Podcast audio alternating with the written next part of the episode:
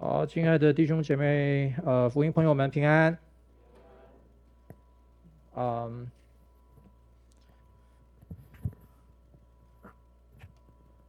非常谢谢呃巧玉还有静敏啊，他们带领我们一同敬拜啊。巧玉跟点灵他们两夫妻啊，点灵就是帮忙负责今天摄影的那位弟兄，高高的啊，然后巧玉小小矮矮的哈、他们夫妻俩真是、呃、我心目中很可爱的一对夫妻。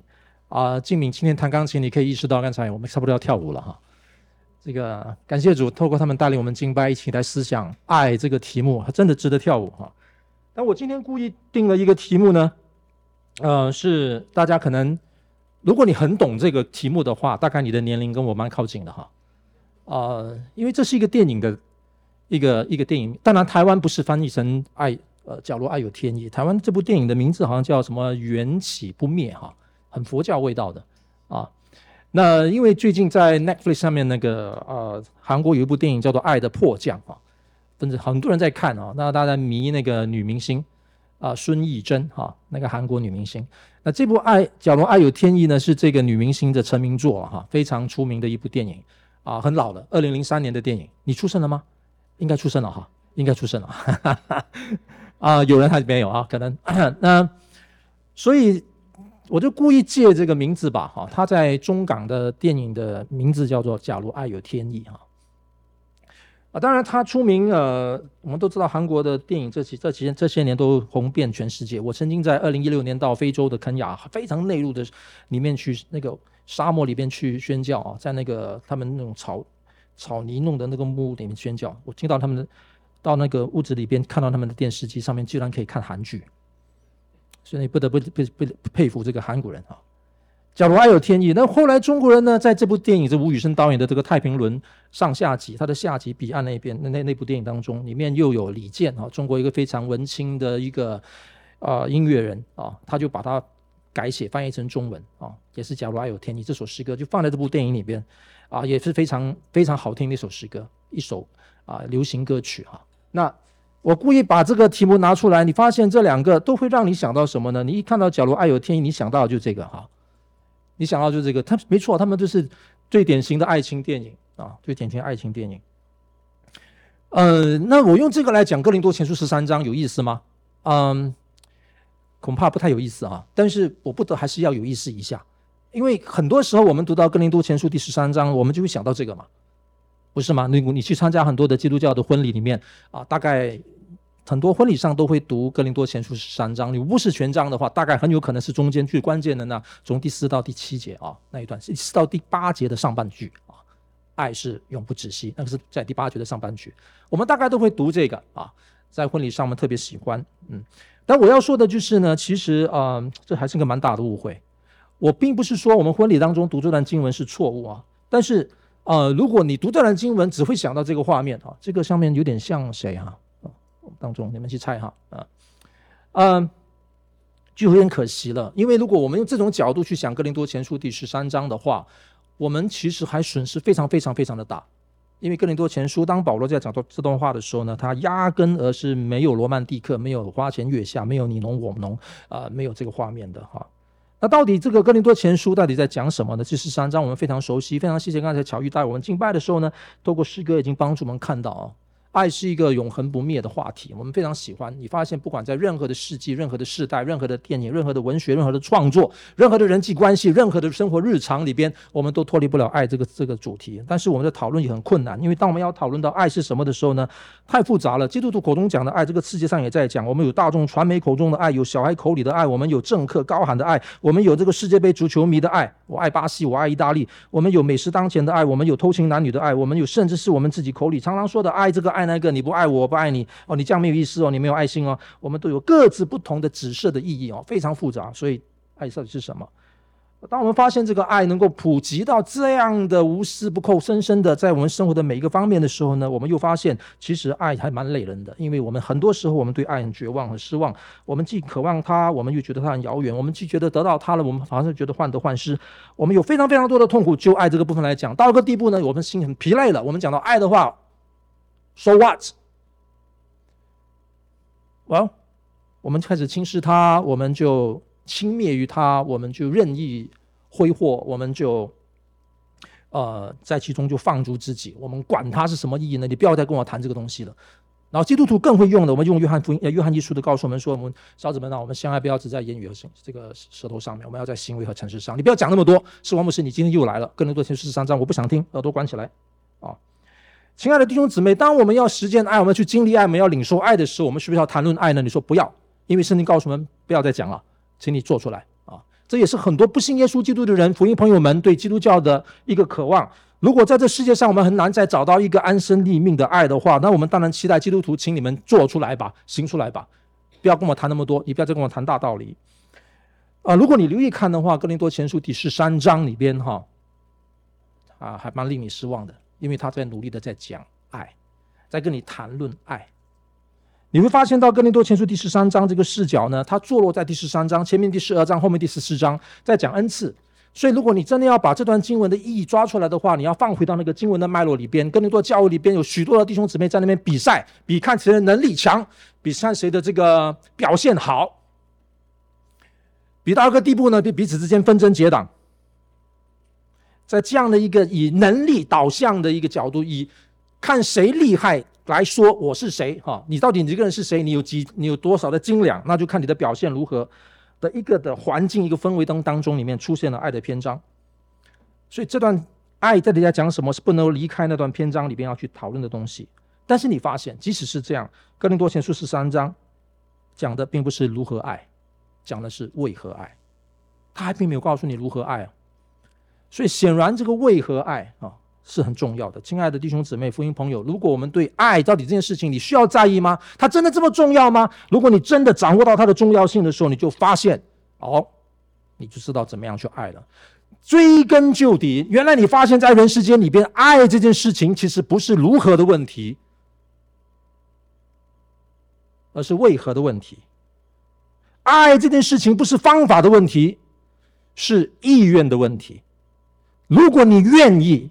你就会知道怎么爱。如果你不愿意，一百个方法也没用。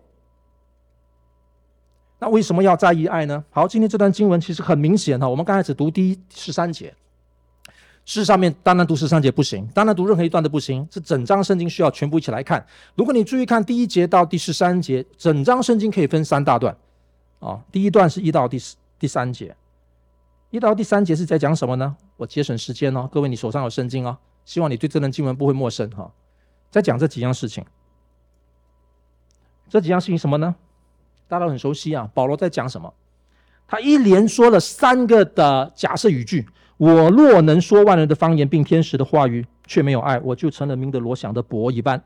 我念博哈，其实也可以念拔，这个音其实念博更好听啊。呃，我若有先知讲道之能，也明白各样的奥秘、各样的知识，而且全我全备的信。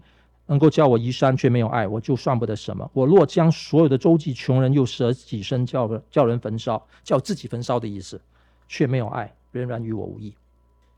他就用这三个对比，这就是前面的一到三节。很多人就是喜欢中间第四节开始以后，爱是恒久忍耐。那前面是不管他讲什么。其实，亲爱的弟兄姊妹，这个三整章的经文有很清晰的讨论。保罗要告诉我们为什么爱重要。第一，爱重要的原因在这里。他说：“用假设语气，我若能说万能的方言，天使的话语。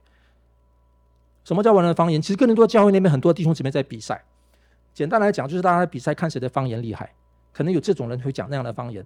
他这个方言也可以只是地方的语言，像啊《使徒行传》第二章五旬节圣灵降临的时候，那边有突然间很多来自各国的人，他们就讲起别国的话来。啊，这个可以说是一个方言的表达。但是很多在灵恩运动底下里面，我们觉得圣灵感动一个人，有个舌音。”啊，各种各样的方言，所以在当时的古希腊，呃，那对起，这个希罗世界的里面，当时教会的草创时期当中，也有很多的基督徒会在这个事情上面一起来来比赛，看谁的方言厉害，透过那个不同的方言的方言的经历，去看谁的经历是更加的高超的啊。到底有没有天使的话语呢？保罗不见得会觉得认为有，保罗就借力使力，很有可能在哥林多教会当中，有人就觉得要比谁的方言厉害的时候呢，就说啊，我的是像天使一样的话语。传在他们的信徒呃信徒群中当中，我们这样讲，保罗就借力使力，就算你能够说天使的话语吧啊，如果没有爱，像鸣锣响鈸。那什么是鸣锣响鈸呢？这非常可能是跟当时的罗马剧院的背景有关哈。那个鸣德罗可能是那个剧院里面的那个扩音器，铜器制造铜制造的那个扩音器。呃，这个扩音器它也很可能是指那响锣啊，鸣鸣锣响鈸哈，那个也很可能是指到异教徒当中他们崇拜里边他们的敬拜当中所敲的那种鈸哈啊，或许是我们中国人的概念比较，我们想到那个寺寺庙庙里面敲那个木鱼啊。总而言之，这个概念到底 how exactly 到多具体哈，它是怎么一件事情？跟剧场的大管大庭广众里边的那种敲响的声音引起注意，或者是在一个。宗教祭祀里边一个比较催眠式的一种声音，可能都有关系。这两个似乎都要在告诉我们一件事情，好像这些声音呢，它会引起你注意，但是只不过是一个噪音，你不知道发生什么事情。又或许它是是一个催眠的声音，啊，没有意义。如果我们有这样的能力，那中间的这个呢，它又讲到另外三件事情，其实可以把它归成两件事情。先知讲到明白各样知识奥秘，这两个可以归在一个类别，啊，先知讲到它基本上是一种知识，一种的奥秘。然后一个是移山的信心，这个跟 Miracle 有关，这个跟所谓当时的啊、这个灵智哈，就是能够明白明白这个各样的奥秘这件事情有关。各位，为什么保罗讲这个？哥林多教会里边其实一开始就发生这个问题了。保罗在哥林多前书里面就讲到的，这个希利尼人是求智慧，希腊人求智慧，犹太人是求神迹。在他们的信仰背景，在他们原有的世界观的背景的里面，希腊人认为，如果你有一个很高深的知识，这个知识可以是当时所谓的希罗希罗世界里边希腊哲学的知识，但也可以是一种神秘经验的知识，就是很超脱的知识，一种的神秘的经验啊。从一个灵性的角度，他们的灵肉二元观的从背后里面都有这个关系哈。如果你有非常超凡的知识，或者有非常超然的经历，神这个这个这个奥秘，你懂很多东西，哎，这个是很厉害的事情。那犹太人呢，比较看重是什么神迹，教你移山的神信心等等，就是能够有这样强大的一种信心，一种的信仰，这个是很何等好的事情。如果这两种我都有的话，但是如果没有爱，I'm nothing。他都是借当时的那个情况来讲的。第三个当然是很可能跟当时的文化有关的，他们是要在看谁能够。更多这个可能比较是自我的那个表能力的表现的部分，这个可能是展现在哇，你能够影响多少的人，你去去施舍。我们的和合本翻译这段经文，这个舍身焚烧哈，叫自己舍身焚烧，其实在他的本来的文字里边是有点讨论的哈，不同的翻译的那个字眼不同讨论。你可以把它理解成，他就是要让自己做非常极端强烈的动作，以至于所表达出那个为别人付出哈，就是能够。做出这样的一个东西来，然后呢，甚至会因着你的这样强烈的情况底下，你会赢得别人对你的关注跟夸口。哇，你实在是这个这个，不单是首富啊，你不单是大有能力的人，哇，你这个还是这个能够做出这么多的行为啊，来牺牲自己去周济穷人。但是如果你没有爱啊，I gain nothing，不管是鸣锣响鈸，算不得什么，与我无益。我们中文和本的翻译。都在告诉我们一件事情，什么事情呢？第一段保罗要尝试告诉我们，什么是爱，为什么爱这么重要？为什么我们需要那么在意爱？因为真爱是一切的意义跟一切价值的根本。没有爱，不管你是什么，不管你做什么，都没有意义。我不能说它没有一个现现实的意义，很可能的不管前面所讲的东西，你如果有这个这个这个。无比的知识，哇！如果你还是可以去周济人，好像是有意义的。但是终极而言，对不起，you gain nothing。表示什么呢？一切的行为，一切的作为的最基础应该是爱。话转回来，只有真爱，真爱会赋予我们意义。真爱是让我们真爱赋予一种诠释的权利，它会让我们去让一件事情。可能很微小，可能是一个微不足道，但是因为爱赋予其中，它产生意义。在行为上是如此，在经验上是如此。在这宇宙中间，你跟我都知道，没有爱，我们痛苦的不得了。因此，我们很多人今天在世上，他人之将去的时候，啊。在这个病榻上啊，我们年纪大了，或者是我们在那瞬间要跟世界挥别，或者是我们要跟什么人要离开的时候，你发现你心中牵挂的事情，往往跟物质层面没有太大的关系。如果有可能是间接的，常常触动到我们的，会让我们掉眼泪的，会让我们这个整个的人会被抽起来的，是跟爱相关的事情。爱是意义的根本，当然，当然，保罗说，既然爱是意义的根本，好，那请问这个意义、这个价值是怎么展现出来的呢？如果我们光是在这里讲爱是意义、爱是价值，那讲完之后就没了。那你发现它真的是真空中的。你发现那我们不要谈这个事情。没有，保罗在哥林多前书十三章一个精彩之处就讲完了，告诉你跟我说，一切的意义、价值的根本是在爱里面，因为神是爱。原来一切的意义是在神里面。今天我们唱的一首诗歌《神是爱》，没错，神是爱。记得永远要只有这个方向说，说神是爱，不能够倒过来说爱是神。因为爱是神的那个爱到底是什么东西不知道，只有说认定了神，神是爱，那么我们是按照他的形象被造，因此在这个永永永远到永远三一相爱的上帝造我们的时候，把爱与被爱的需要造在我们当中，爱成为我们存在的本然跟特质。我们只有认定上帝，我们才能够知道怎么样活出爱。我们也只有认定上帝，我们才能够确保我们所我们的爱是在他的里边。只有这种情况底下，爱产生意义，爱带出价值。但是要产生意义，也带出价值的爱，究竟是一种怎么样的爱呢？就来到了第二段，我们所熟悉的经文是什么爱呢？保罗在这里开始就为爱下定义。各位，你可以留意看，我故意把它这样表列出来，因为这是一个清单，这是一个 list，一个一个一个一个。Name list 一个一个在描述的，你看从第一到第十五，一共讲了十五个爱的特质。十五个爱的特质当中呢，很有意思哈、哦，他只讲七个正向表达，他用八个负向表达来告诉你爱不是什么，透过不是什么来告诉你爱是什么。那很值得注意的就是，为什么保罗会列出这十五个清单？你可能心里会问说，哎，这是基督教里面非常出名，连不信耶稣的朋友啊，福音朋友都知道这个爱的清单。那我们就以为这个就是爱的标准清单。如果问基督教在讲爱是什么意思呢？就来看哥林多前书第十三章，保罗怎么讲？这边有一到十五，这个叫做爱。但是，亲爱的弟兄姊妹、福音朋友，如果你要在上面那个清单当中再加或者再删掉一些，可以吗？可以啊。可能你会想说，爱是饶恕，可不可以？可以啊。好像这里没有讲到啊。啊，爱是同理，可以吗？可以啊。好像这里也没讲到哦，好像还可以继续的列下去，不是吗？那我们要问的是，如果这个清单不是完整清单，那为什么保罗在这里会列出这些清单？这是值得我们想的问题了。各位，我上面有标颜色，你可以注意得到。当然，红色是最具体的，爱是什么嘛？啊，这关键，那是主题。但是在爱是什么的情况底下呢？我有标了一个绿色的，有标了一个蓝色的，有注意到哈？第十、第八个的绿色不轻易发怒，跟第十一个只喜欢真理。所以因此就有越来越多的解经家发现，保罗在这里他不是随口说说的，好好吧？他算是随口说说的，不过他的随口说说的水有迹可循。什么迹呢？旧约。保罗身为一个非常出名的法利赛教师，他对旧约了解了如指掌，非常厉害。但是他重生得救信主耶稣基督过后呢，他不是凭空想象，当当只有单单只有在那个大马色路上遇见耶稣的那个意象触动到他，仅仅从那个角度来理解福音信仰，不并并不如此。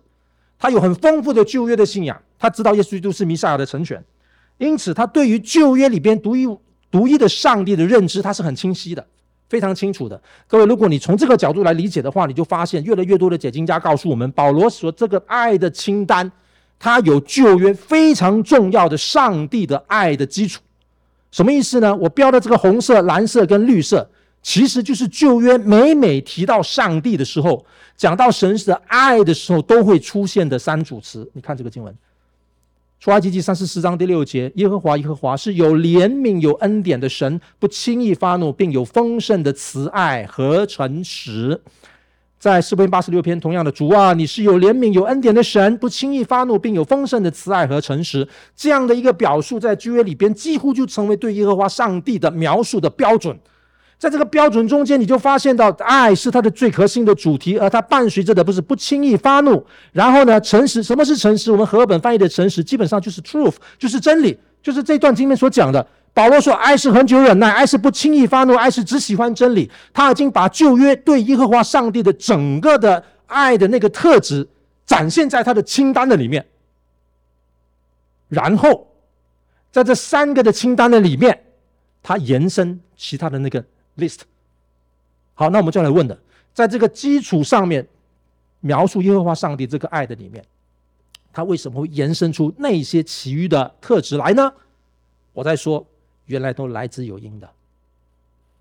什么因呢？我刚刚说过呢，保罗在写哥林多前书的时候，一点都没有花前月下你侬我侬，没有，他满脑子是哥林多教会，满脑子是那个搞得乌烟瘴气、乱七八糟、彼此勾心斗角、分门结党，在那边比赛，在那边你怪我，我怪你，那个有知识的轻看那没有知识的，敢吃拜偶像食物的，那个就轻看那个不敢吃拜偶像食物的，那个不敢吃的就觉得那个啊、吃拜偶像食物那个胡闹。彼此看来看去，然后叫乱七八糟。有人娶那个继母为妻，有人去嫖妓，有人去去到那个告到外面的教外的法庭去，乱七八糟的。他脑海里面是这些画面，他没有你侬我侬，他是在这些画面底下，在旧约上帝爱的那样的一个认知中间，他发展他的那个清单。我们往下走，你就发现他开始怎么讲。好，这个各位如果要花时间讲，非常非常细节哈，我快快的讲啊，快快讲。各位，如果你留意看的话呢，你会你就会注意到，其实这整个的这段话的当中，你有注意到吗？它是忍耐开始，忍耐结束。所以原来这个清单当中呢，对保罗来说，爱的特质除了这三个哈，喜欢真理不轻，但是这个不轻易发怒呢是很关键，它展现在忍耐跟忍耐。但是这两次和合本的忍耐跟忍耐在原文里面是不一样的字，那是什么意思呢？所以原来他第一次第一个出现那个忍耐哈，跟第二次最后一句的凡事忍耐，第一个忍耐呢，每一次在圣经这个字眼出现的时候，它往往是指到心灵的坚持。这个忍耐出现的时候，常常是与人相关的。每次讲到这个忍耐的时候呢，它常常跟爱并提，爱是恒久忍耐，OK，就跟爱并提。但是到他整个要结束的清单的时候呢，凡事忍耐，最后他再来忍耐一次的时候，我跟他说原文是不一样的字哦。这个讲的忍耐呢，常常是指到肉身的坚忍。跟这个心灵的坚持有点不太一样。有些人他很能够心灵坚持啊，但是他一下你拿那个针出来要插他的那个拇指头啊，他就跳起来，他一点都不能忍。他懂我意思吗？不同的忍耐啊，这个肉身的坚忍，每次讲到这个肉身坚忍的时候，会讲到与神相关的，常常跟信心并提。比如说旧约的约啊，这个约伯，约伯的那种忍耐，常常跟信心有关。每次讲到这个忍耐跟信心有关，所以这两个忍耐开启的这个清单的前面跟结束。所以爱的很重要的特质是跟忍耐有关。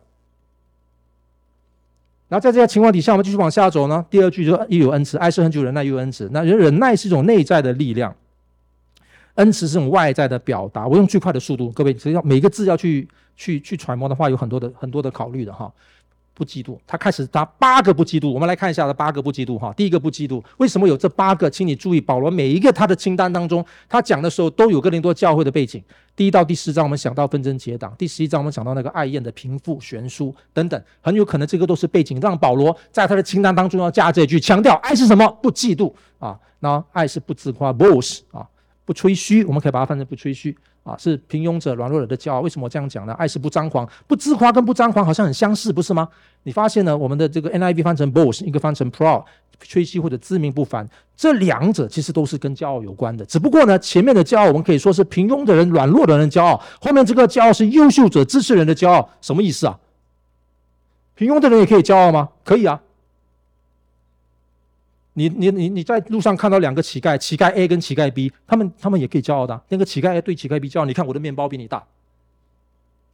骄傲不是只有那个很会很很标青的人才可以骄傲，两个已经非常落魄的人，两个彼此一比较还是可以骄傲啊。所以，boss 跟所谓的自命不凡，它中间里面有一个类似的一个呼应的地方地方哈。保罗似乎讲了两次，他好像是要对当时哥林多教会里面这两群人讲话。哥林多当中，里面就是有那个自恃、自认刚强的人，或者是那个被刚强者看为软弱的人，他们之间两组对立。保罗说：“你们都不要骄傲。”，就是这个意思啊。不做事理的事，可以把它翻成违反大众观感的事。这个事情不做事理的事，爱是不做事理的事。我们让我们想到可能第十一章的蒙头，但是还有很多可能性。保罗并没有明说，但是你透过保罗讲的这个清单当中，你可以想到很多的 scenario，很多的那个场景。这可能跟蒙头那个有关。那些妇女们，其实哥林多前书第十一章有点就是类似我们今天的这个早期的妇女解放运动，做一些呃与违反大众观感的事情。不求自己的益处。刚才我已经说过了，这个不求啊，这个想到这个吃鸡肉的问题，自由，你有自由，但是请你想到别人，你要造就人，你不要滥用你的自由，要学习放弃你的权利。第十章二十四节，我省掉这些细节的说明，不轻易发怒。刚才我已经说过了，这个是哥林多教会内部紧绷，一直都会需要讨需要鼓励的地方，不要轻易发怒。然后呢，是旧约神的爱的一个啊表达，不计算人的恶。我们想到第六章，他们彼此诉讼。各位，保罗讲的每一个清单呐、都有哥林多教会的背景。所以我在说喽，你脑海里面的讲到的哥林多的这个爱的篇章，你想到是你侬我侬，婚礼很美好，对不对？保罗里面没有没有 romantic，他是非常血淋淋的教会里面的丑陋，不喜欢不义。我们想到第五、第六章那边以娶继母为妻那些淫乱的事情啊等等，有娼妓联合，甚至更广泛的事情，因为那个经文不只是在讲以娼妓联合，讲到他们啊。信主之后，还仍然还有回去到以前的旧的生活里面。各位，这些都是八个不，所以你现在明白了为什么这个清单里面出现这八个不。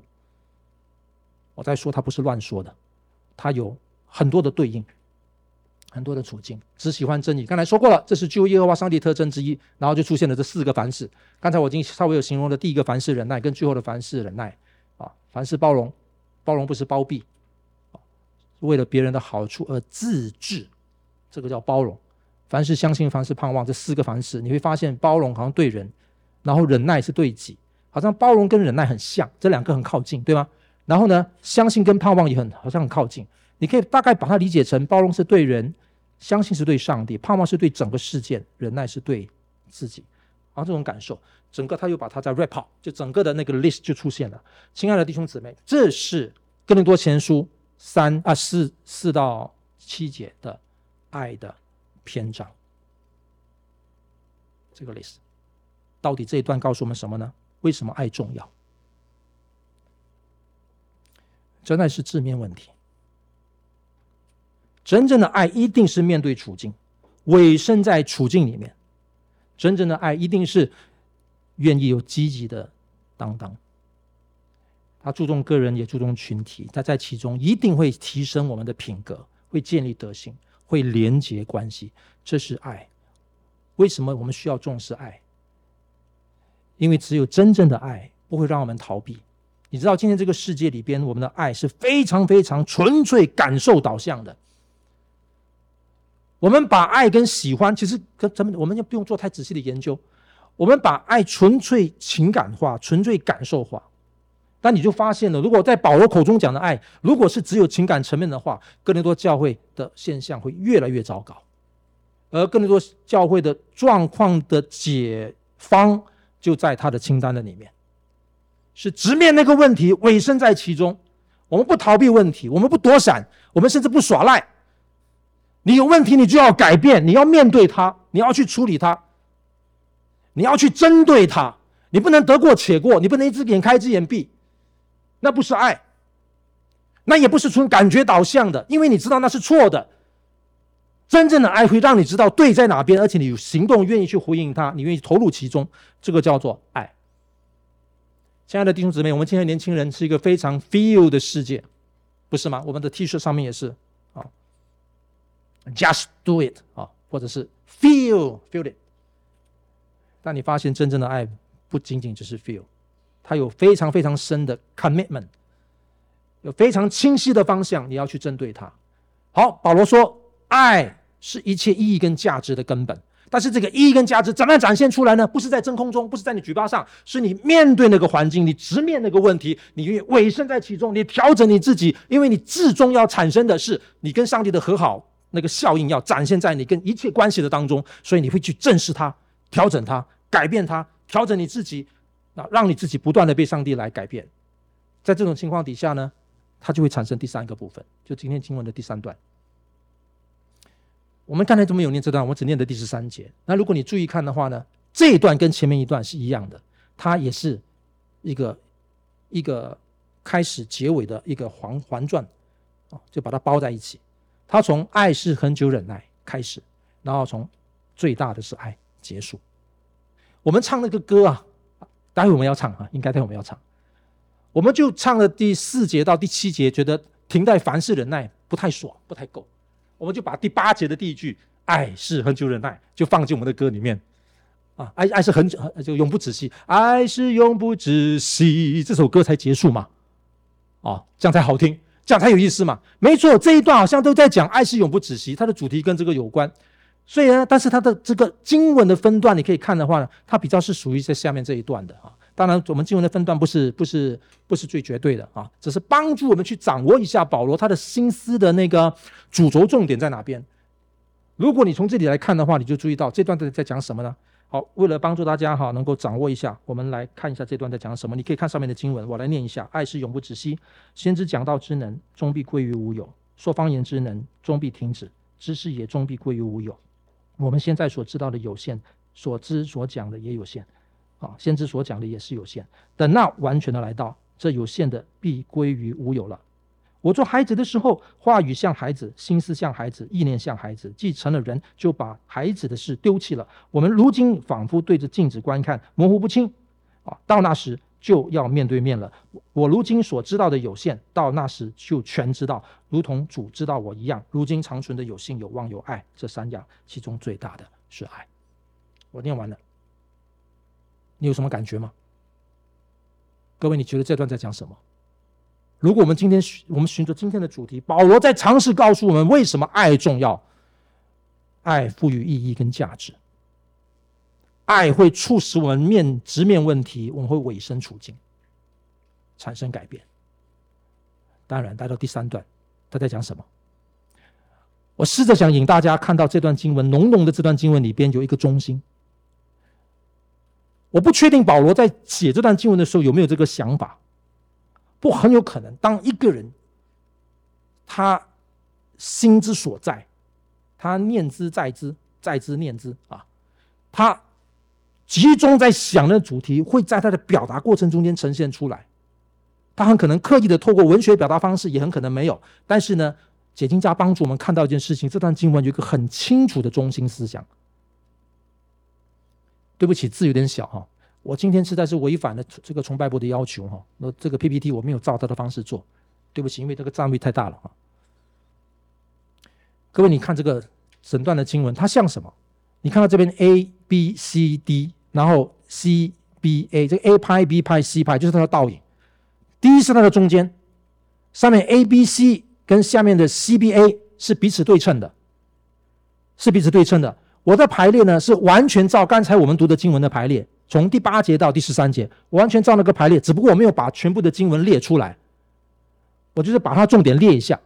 那你就会注意到了，它的那个顺序的里边彼此呼应，上面爱是永不止息，对，最后的最大是爱，所以它像什么呢？像一个彼此的倒影对称。然后第二部分讲到没有了，方言停止了，知识没有了，对它的 B 派信长存。望长存，爱长存，三个没有，对三个长存。OK，然后 C 是什么？你注意看那个橘色的颜色，橘色的颜色都是时间概念。现在所知有限，所讲有限，等等就是时间概念，好不好？那完全来到无限就归无有，有限就归无有了。你看那个 C 派，如今如今就是现在。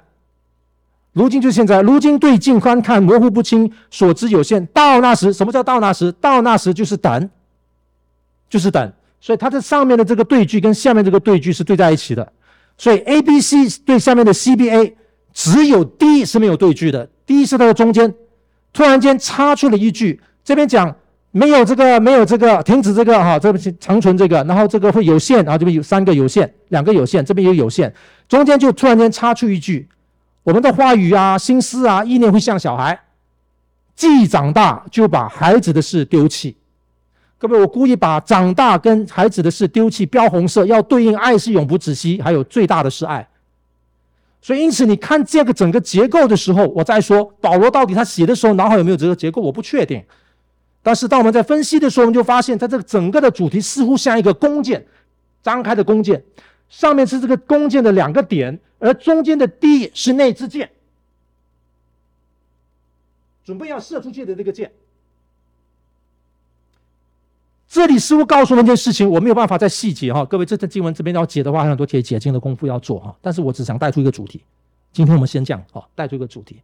亲爱的弟兄姊妹，保罗在这段经文里面告诉我们一件事情：真爱，爱使人能够成长，使人能够突破，使人能够成熟，使人能够被成全。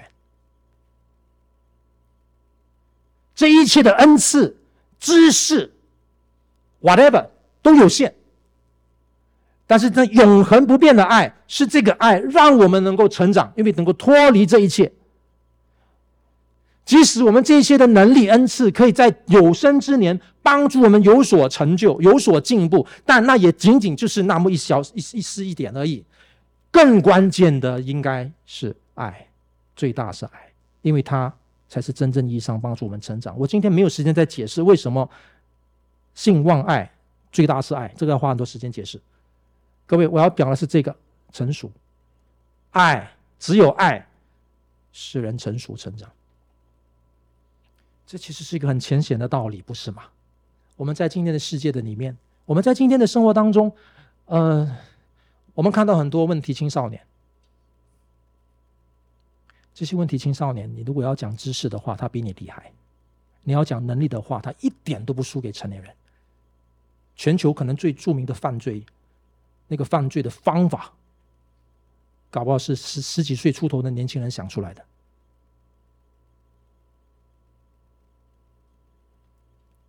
真正能够使一个人成长成熟的，不是你的技能，不是你的表现，不是你的能力，不是你的钱财，不是你的后盾，这一切都不重要。最重要的是，爱使我们成长成熟。真正能够让一个人能够成熟的，是真正的爱领导他。这是保罗在这段经里面经文里面的重点。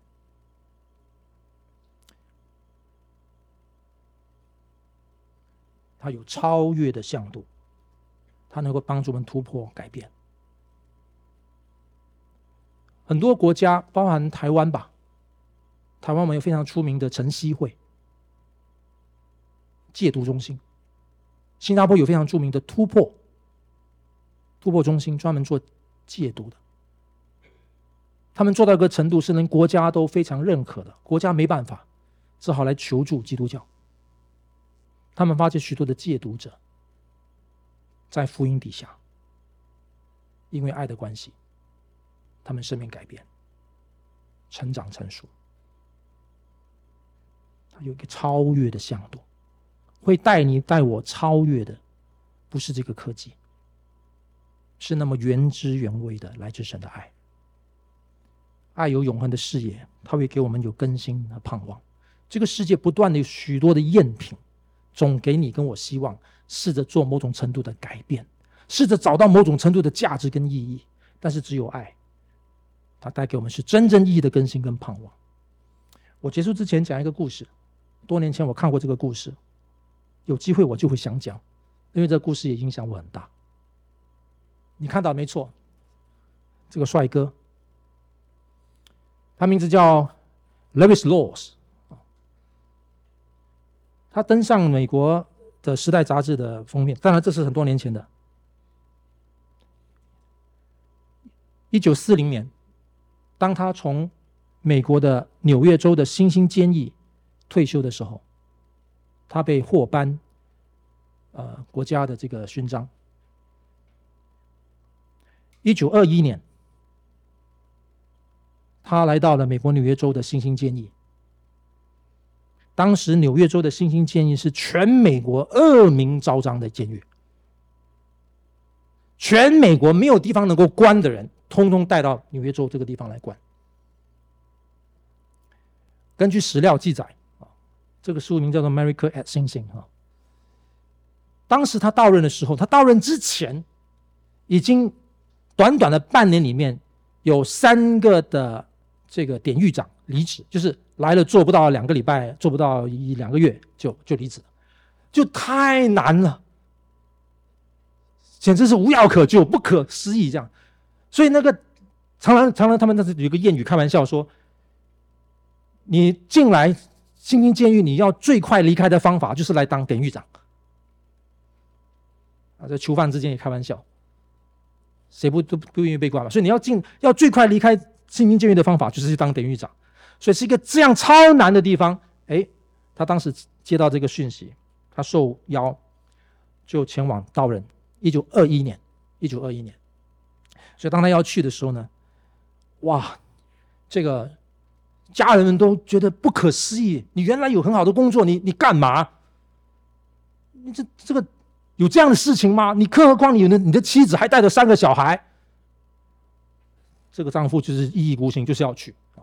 哎，丈夫去，那大家那些长辈们啊、亲戚们就来劝太太，呃，劝丈夫劝不了，他去找太太，太太叫做 Catherine。就跟太太讲说，劝你老公啊，哈，这样还是去。不但太太没有劝老公呢，太太还支持老公去。结果终于他们就去了。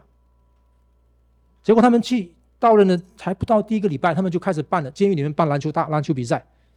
篮球比赛他们就去就去那个 Catherine 的第一场篮球比赛，就把三个孩子，就是手上抱一个，那这个旁边两个左边拖一个，右边再拖一个，这样小小。亲人们就千叮咛万叮咛，跟 Catherine 说：“你千万不要靠近那个监狱。”各位，当时监狱大概史料记载大概有接近一千人，八九百哈，大概是这样。而且我刚才说过的，全美国最不能关的囚犯都在那边关了，什么杀人犯呐、啊，这个强奸犯呐、啊，毒贩，这些各种各样的一些刺青，而且黑人是明显是居多了，黑人明显是居多，但是有些白人。叫 Catherine，你千万不要踏进监狱一步。没有想到第一场篮球比赛，Catherine 带三个孩子坐在篮球场的旁边，一起观观赛。他跟家人说：“我跟 Lois 一起，我们一起照顾他们，相信他们会照顾我们。”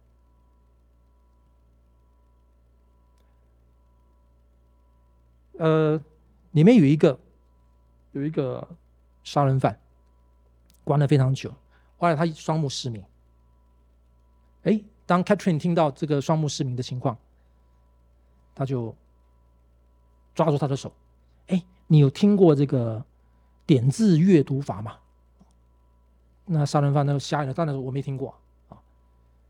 没关系，我教你。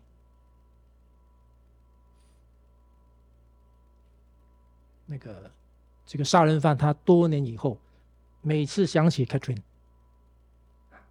就掉眼泪。Katrin 看到有一个呃又聋又哑的，哎，Katrin 就去外面自己去学，学这些的啊，协助聋哑人士啊，让他们能够辨识，能够阅读，能够理解，能够聆听。他做尽各种各样这种既是群体的又是个人的事情，进进出出，从一九二一年一直到一九三七年。如果你刚才记得我讲的年份的话，你就发现不太对。Louis Law 是一九四零年退休，他获颁国家勋章。他致辞的时候说：“功劳不归我，归我的太太。”太太在一九三七年原来就过世了。一九三七年的某一天，突然间，整个监狱鸦雀无声。因为传来了消息，Catherine 突然间身亡。首先，本来的讯息是以为他是车祸，后来我再去看史料的记载，他其实是在一个深夜晚上，他回家的路上，因为他的高跟鞋在一个码头把卡住，他就摔，摔的时候没有人看见他，他在冰天雪这个冬天的里面，在躺在。这个这个地上太久，等到被发现救的时候来不及了。他突然间过世，消息第二天传来，全院整整个监狱哈，那天那天你会发现非常安静。然后如果你听到什么声音，你可能会听到，哎，有人在角落，就可能是抽泣哈。再隔一天。尸体运回来，在家里面，他们要办安息礼拜，要准备要出殡。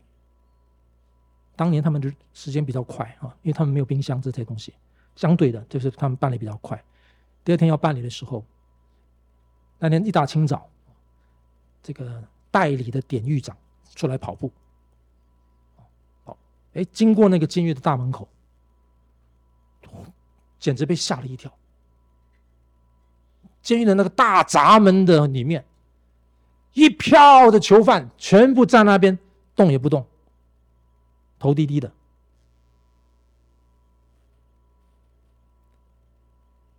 这个代理典狱长心想，他那边静思片刻。典狱长的家就在一公里外面的宿舍。这一大群全美国最大二级的囚犯站在门口，不出声，但很清晰的传达一个信息：他们想去参加安息礼拜。代理典狱长，我告诉你，这个是为什么？America is singing 他当天挣扎挣扎，后来他做了一个在美国历史上大概不会有再有这样一次的作为了。他往前走几步，靠近那个大闸门，从他的腰间把他的钥匙拿起来，他打开闸门，打开，然后说了一句话：“你们去吧，但记得今天傍晚记得回来。”然后全部的人。安安静静的，慢慢的往路易斯·洛斯的家宿舍走去，在没有任何的警卫的护送底下，这些全美国最大二级的囚犯去参加 Catherine 的军事礼拜。最关键的是，当天傍晚。全部回来。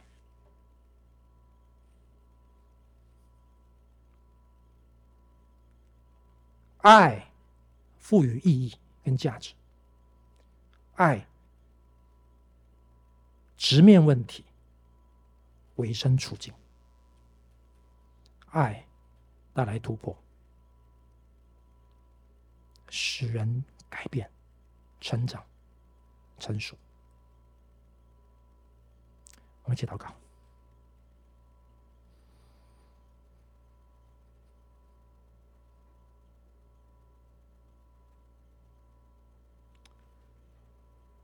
天父，我们感谢你，主耶稣基督道成肉身，告诉我们何为爱。